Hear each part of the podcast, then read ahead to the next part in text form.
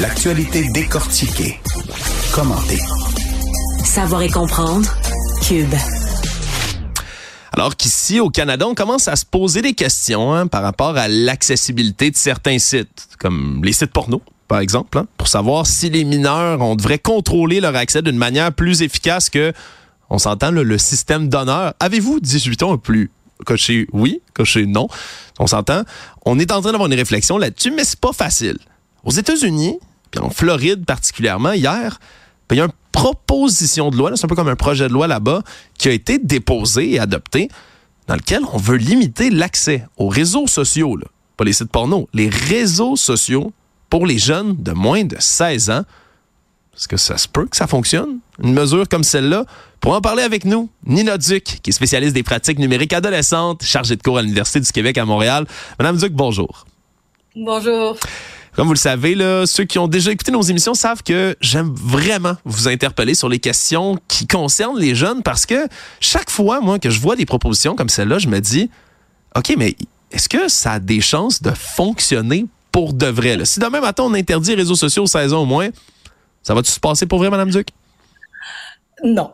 Soyons très, très, très honnêtes. Euh, en, en, tant qu'outil, euh, et je pense que, je, je, évidemment, j'appuie pas ce, ce, type d'outil-là, mais je pense pas que ça vient forcément d'une mauvaise place. On va, on va donner la chance euh, aux, gens de la Floride. Euh, il y a des inquiétudes, il y a des inquiétudes parentales. Bon, euh, les réseaux sociaux, on les, on les accuse de plein de euh, mais bon, ici, on y va avec la hache euh, de manière euh, sans discriminer. et ce genre de réaction, donc, est une réaction en quand même une solution excessive, un contrôle extrême, une interdiction, ça va, ça ne peut qu'avoir un effet boomerang. et les jeunes, on s'entend, vont, vont trouver n'importe quel moyen pour s'y pour s'y rendre. Et puis, écoutez, honnêtement, c'est pas difficile de contourner actuellement euh, la plupart euh, des systèmes de vérification d'âge. Parce que pour efficacement vérifier l'âge de quelqu'un, il va falloir qu'on s'immiscent dans des sentiers, dans des chemins qui sont très problématiques, comme euh, des, des la visuelle, euh, etc. Et donc, on rentre ici, du moins pour le Canada, chez moi pour les États-Unis, dans des choses qui sont constitutionnellement parlant assez problématiques. Oui, parce qu'on commence à embarquer là non seulement sur la sécurité hein, des données qu'il faudrait justement donner à ces entreprises-là pour être capable d'accéder sur leur site, euh, parce que là, on décrit beaucoup c'est ce qui est négatif des réseaux sociaux en Floride, mais c'est des outils quand même pour la jeunesse, puis même pour les moins de 16 ans, qui ont des avantages aussi, puis on a tendance, là, malgré tout le mal, le mal qu'ils font, à oublier ces effets-là. Quels ben sont-ils, euh, Madame Duc? Ben, vous avez tout à fait raison. Puis ça, c'est un des gros problèmes, justement, quand on essaye de, de, de se positionner face à cette problématique, si on peut dire, c'est qu'on finit par juste regarder le négatif. Hein? On, on, on, pathologise les, les, les, comportements des jeunes, la santé mentale, l'obésité, etc. Mais on oublie qu'il y a autant d'études euh, scientifiques, académiques, universitaires qui démontrent que les réseaux sociaux ont énormément de bienfaits. Connectivité, Première chose, quand on quand, quand on pose la question aux jeunes, qu'est-ce que vous faites en ligne? Sais, la majorité, 98% du temps, c'est jaser avec des, des chums. Hein? On s'envoie des textos, on partage des vidéos, on regarde des jokes, etc. Donc la messagerie, tout l'aspect social est très fort. C'est aussi énormément utilisé pour apprendre. Il faut pas oublier, je sais qu'on a tendance à, à focuser sur TikTok puis les, les challenges qui sont niaiseux, mais il y a d'excellents contenus sur TikTok hein, des biologistes, des physiciens, euh, des, des, des éducateurs, des éducatrices. C'est de plus en plus un moyen d'aller rejoindre les jeunes hein, pour les scientifiques et les professionnels. Et ça, fonctionne. Les politiciens sont là aussi, hein.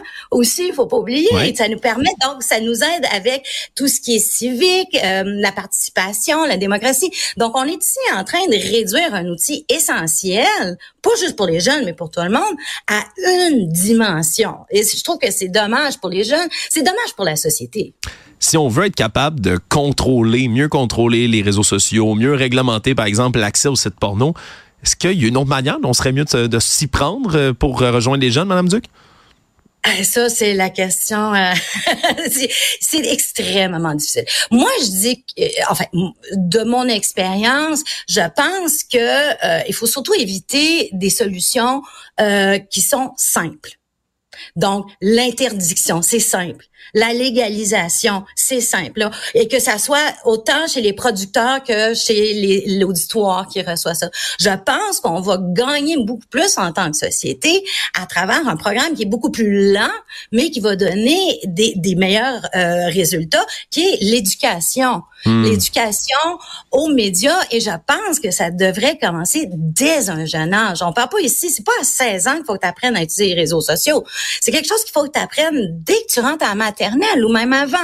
Parce que ces outils-là, qu'on le veuille ou qu'on le veuille pas, vont toujours être là. Et ça, ça disparaîtra pas. Oui, mais qu'on est mieux de tout de suite commencer à former des professeurs hein, de médias sociaux. Peut-être justement que il y a des gens qui sont en âge, qui ont assez vécu longtemps dedans pour être capables d'enseigner ce genre de choses-là. Quand il y a des euh, lois, des projets de loi comme ça qui sont en mis de l'avant de Mme Duc, il n'y a pas vraiment, on se comprend, il n'y a pas d'association des jeunes de moins de 16 ans du Québec. Il n'y a pas le regroupement des ados canadiens. Est-ce qu'on consulte assez les jeunes comme frange de la population qu'on prend des décisions comme celle-là? Puis est-ce qu'on devrait le faire plus? C'est vraiment encore un autre excellent point. Euh, justement, on les consulte pas. Et, et, c'est d'ailleurs euh, une population d'une certaine manière invisible. Et je sais que c'est une grande population, mais elle est marginalisée, du moins dans euh, dans sa, sa, façon de pouvoir être entendue. Et il y a une certaine ironie de lui enlever son seul micro. Donc, on est encore plus en train de l'étaire. Euh, mais tout à fait, je pense que euh, ce type de programme, ou du moins cette, l'étude de, des réseaux sociaux et de son rôle et de son impact et de ses effets, doit absolument, si on veut avoir une vision nuancée, une, une vision qui fonctionne, inclure nécessairement les jeunes dans cette discussion-là. Comment ça peut se faire? Ben là, il y a plein de possibilités, que ça soit à un niveau provincial, à un niveau euh, municipal, à des niveaux locaux, euh, des associations. Pour l'instant, il n'y a pas de voix. À part les chercheurs, disons comme moi, qui donnent une voix aux jeunes. Mais bon, on s'entend que, que je suis pas extrêmement lu. C'est pas ce que j'écris tragiquement, c'est pas c'est pas distribué partout.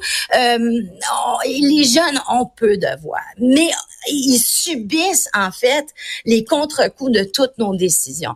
Et bon, bien évidemment, un enfant de 6 ans, je comparerais pas ça avec un enfant de 14, 15 ans. On s'entend. Euh, il y a des nuances. Mais je pense qu'effectivement, il faut ramener les jeunes justement dans la conversation.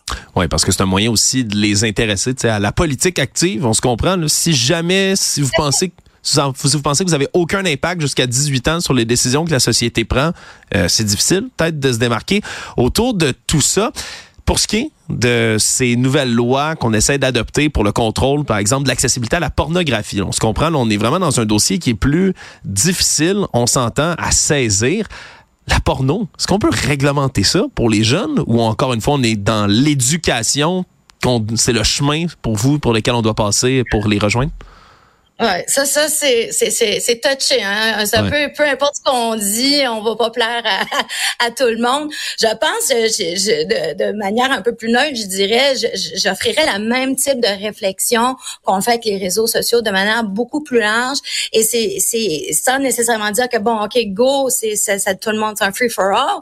Non, mais je pense qu'il faut quand même faire très attention de ne pas euh, assumer que forcément voir certains types de pornographie va automatiquement causer des grands problèmes hmm. chez les jeunes. Euh, maintenant, euh, est-ce que nécessairement il devrait avoir des règlements? Je pense, j'aurais tendance à dire que oui. Mais on se retrouve avec le même problème. Et c'est la difficulté de, les, de, de, de s'assurer que les jeunes n'y aient pas accès. Et, et, de toute façon, la pornographie, par, euh, par défaut, a toujours été quelque chose qui était un peu difficile d'avoir d'accès. Et on n'a jamais eu trop de misère.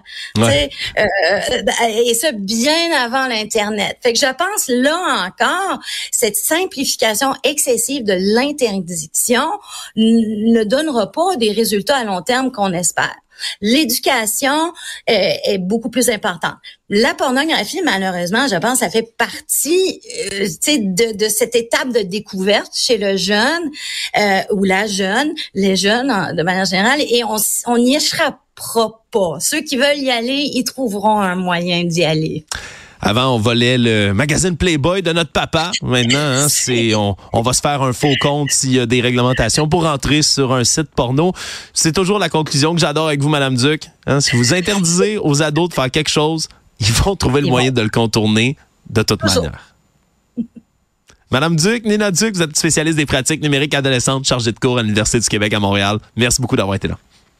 Merci.